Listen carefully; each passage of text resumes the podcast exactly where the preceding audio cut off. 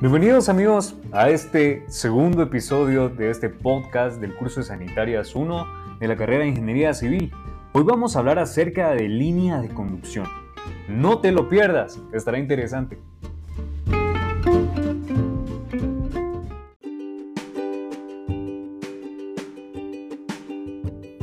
Vamos a comenzar hablando sobre qué es una línea de conducción. ¿Alguna vez habías escuchado ese término, estas palabras, línea de conducción? Pues bien, una línea de conducción es la que viene desde nuestra área de captación, ya sea un río, manantial, etc., hacia nuestro tanque de distribución, que pues este tanque de distribución es aquel que lleva la conducción de agua a cada una de las viviendas que tengamos en nuestro proyecto.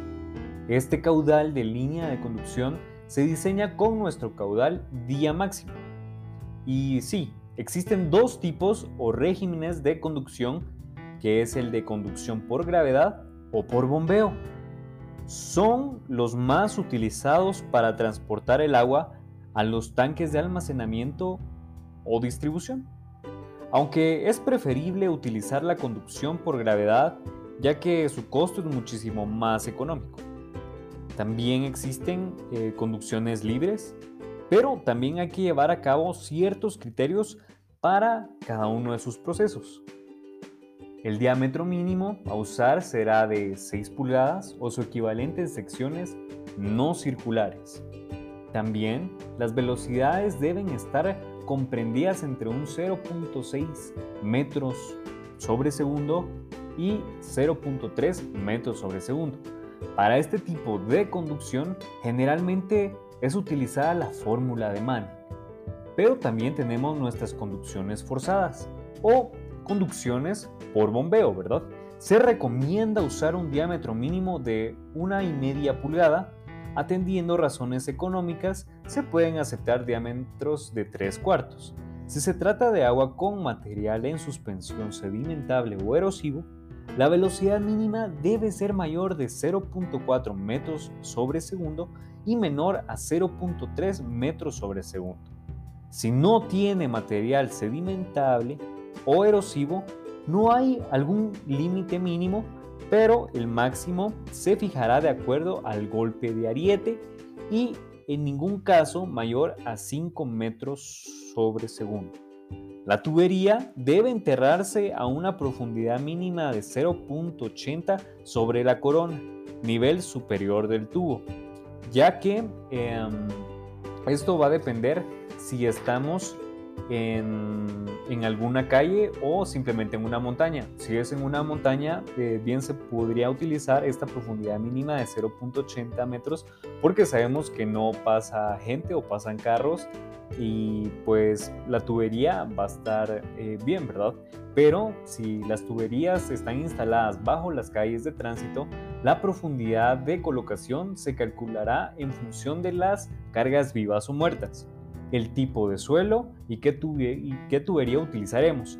La profundidad de colocación no será menor a 1.20 metros de profundidad, ya que si el terreno también es inclinado, la tubería deberá protegerse mediante la construcción de muros que eviten eh, algún tipo de deslave. Si en algún caso nuestra tubería está aérea o expuesta, se utilizará tubería metálica o tubería HG. Se deben instalar válvulas de aire, ventosas o chimeneas en los puntos más altos. Deben instalarse válvulas de limpieza en los puntos más bajos. Se instalarán cajas rompe presión con el objeto que la máxima presión estática no exceda la presión de trabajo de la tubería. Más adelante hablaremos de esto un poco más a detalle. Ahora como dato extra, ¿por qué entonces no se utilizan válvulas de limpieza y válvulas de aire en línea de distribución? Línea que sale del tanque de distribución a las viviendas. Porque los chorros o grifos no sirve como válvula de aire. Pues bien, las longitudes de tubería, al igual que las alturas de las mismas eh, se determinan en el levantamiento topográfico.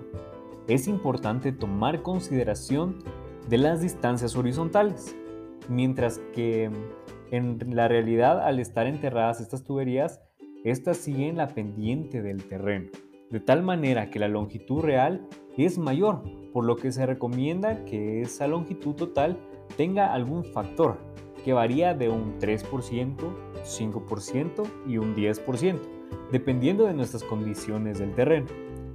Hay que también tomar en cuenta que en la línea de conducción hay que combinar dos diámetros en su diseño, uno grande y uno menor, para hacer que las pérdidas sean iguales a las alturas disponibles. Esto se puede determinar mediante eh, por una relación de triángulos y eh, las pérdidas se pueden conocer por medio de la fórmula de Hassing y Williams. Después de conocer las longitudes, se utilizará por cada diámetro con la fórmula de Hassing y Williams. Los diámetros mayores irán al principio de las mismas. También existen líneas de bombeo. Se llama línea de impulsión ya que posee una bomba la cual esta tubería lleva el agua donde, donde está su área de captación hasta nuestro tanque de distribución. Eh, por ejemplo, estas líneas de bombeo significan, em, supongamos que tenemos una montaña y esta montaña eh, tenemos un área de captación de agua en la parte baja, pero em, tenemos que llevar esa agua hacia nuestro tanque de distribución. Entonces esa línea que sale desde nuestra área de captación, eh, que está en la parte baja, hacia arriba, que está nuestro tanque de distribución, a esa línea se le llama línea de impulsión. Es importante tomar en cuenta la velocidad con la que se conducirá el agua al momento de diseñar una línea de conducción por bombeo ya que para disminuir la presión generada por el golpe de ariete se recomienda una velocidad mínima de 0.6 metros sobre segundo y una velocidad máxima de 2 metros sobre segundo. También tenemos que determinar los diámetros funcionales y más económicos que nos puedan funcionar para el proyecto que estemos trabajando. Utilizar también una amortización de 10 años de una tubería ya que la vida útil del equipo o de esta bomba que nosotros vamos a utilizar en esta línea de impulsión oscila entre este tiempo, de 1 a 10 años, 12 años, dependiendo también el mantenimiento que nosotros le queramos dar. Y si nosotros queremos realizar este tipo de líneas de bombeo, también es importante dejarle a la comunidad algún tipo de manual que pues las personas puedan ir llevándoles el mantenimiento, ¿verdad? Eh, la potencia de la bomba está dada por caballos de fuerza o HP, como le, dicen, horsepower, que significan caballos de fuerzas. Y em, a la hora de realizar este tipo de proyectos, si no se cuenta con energía eléctrica, donde nos ubiquemos, tenemos que solicitar a la municipalidad en donde estemos realizando la obra o ver de qué manera con paneles solares para poder darle energía a nuestro conjunto de bomba motor o con alguna planta eléctrica. También tenemos que tomar en cuenta eh, las longitudes eh, de la tubería para poder eh, también optimizar y saber qué tipo de bombas vamos a utilizar nosotros. Em, también, em, si se quisieran utilizar plantas a base de gasolina en este tipo de em, líneas, líneas por bombeo, y se quisieran utilizar plantas a base de gasolina, tenemos que saber que tenemos dos tipos de combustible, diésel y gasolina. Entonces, si nosotros queremos llevar alguna planta, tenemos que saber que el rendimiento del diésel es de 0.065 galones por caballo de fuerza partido hora y la gasolina tenemos un rendimiento de 0.11 galones eh, caballos de fuerza hora.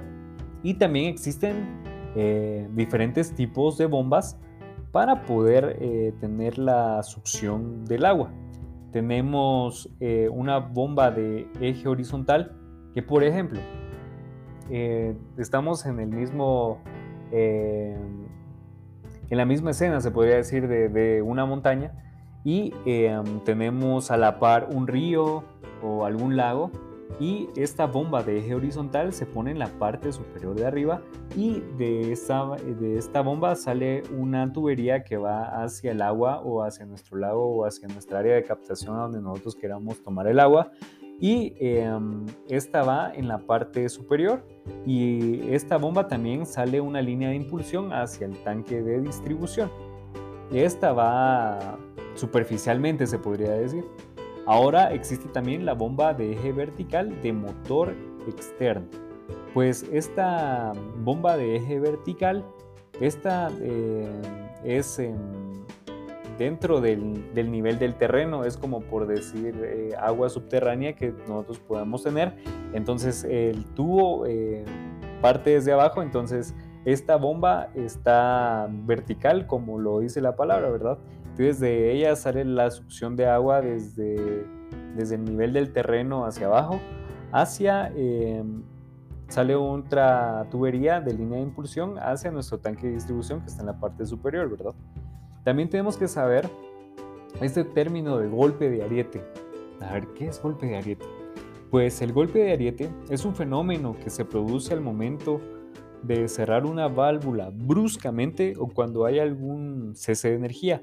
Por lo tanto, hay que verificar que la tubería sea capaz de aguantar esta sobrepresión.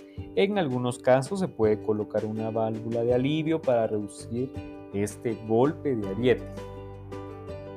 Y también tenemos los usos de caja rompe presión en nuestras líneas de conducción, pero, pero ¿para qué nos sirve una caja de rompe presión? Estas cajas rompe presión se utilizarán una o varias cajas de rompe presión cuando la altura disponible de área de captación a tanque de distribución sea mucho mayor que los metros columna de agua de las tuberías disponibles. Em, eso quiere decir que sea mayor a la metros columnas de agua para una tubería de 160 psi y eh, los diferentes tipos de, presión, ¿verdad? De tuberías. Em, por lo cual hay que colocar esta caja rompe presión para que nuestras tuberías cumplan, para que la presión estática no exceda la presión de trabajo de las tuberías. Eso sí, hay que tomar en cuenta siempre que a la hora de tener eh, nuestra, nuestra área de captación hacia una caja rompe presión, eh, siempre tenemos que utilizar eh, dos tuberías, así como se trabaja también en la línea de conducción por gravedad, que se utilizan dos tuberías, se buscan por medio de una hoja de cálculo o por medio de las fórmulas de Manning o Hassen de Williams. Eh, entonces se encuentran los diámetros, un diámetro mayor y un diámetro menor. Entonces siempre tenemos que tomar en cuenta que el diámetro mayor va a ir siempre en la parte superior y el diámetro menor siempre va a ir después del, diámetro mayor, ¿verdad? Entonces, por ejemplo, si tuviéramos, en un caso, ¿verdad? Que tuviéramos el área de captación en la parte de arriba, una caja rompe presión en, el medio y luego de la caja rompe presión al tanque de distribución está un poco más bajo, tenemos que tomar en cuenta que del del área de captación a la caja rompe presión tenemos que utilizar dos tuberías, una mayor y una menor para que nos cumpla esta pérdida de carga y así podamos tener algún límite, ¿verdad? Así como también se mencionaba, mm, a la hora de realizar este tipo de caja rompe presión, eh, hay algunos diseñadores que utilizan de 5 metros, eh, bueno, más o menos esta cantidad o esta altura de los 5 metros es como un parámetro para por cualquier cosa que, suceda en, la construcción de, esta línea de conducción y eh, así podamos tener eh, algún, algún margen de error para que eh, nos pueda quedar muy bien todas nuestras instalaciones. Y pues bueno amigos, hemos terminado este podcast y espero y hayan entendido y pues nos vemos en la próxima. Feliz noche.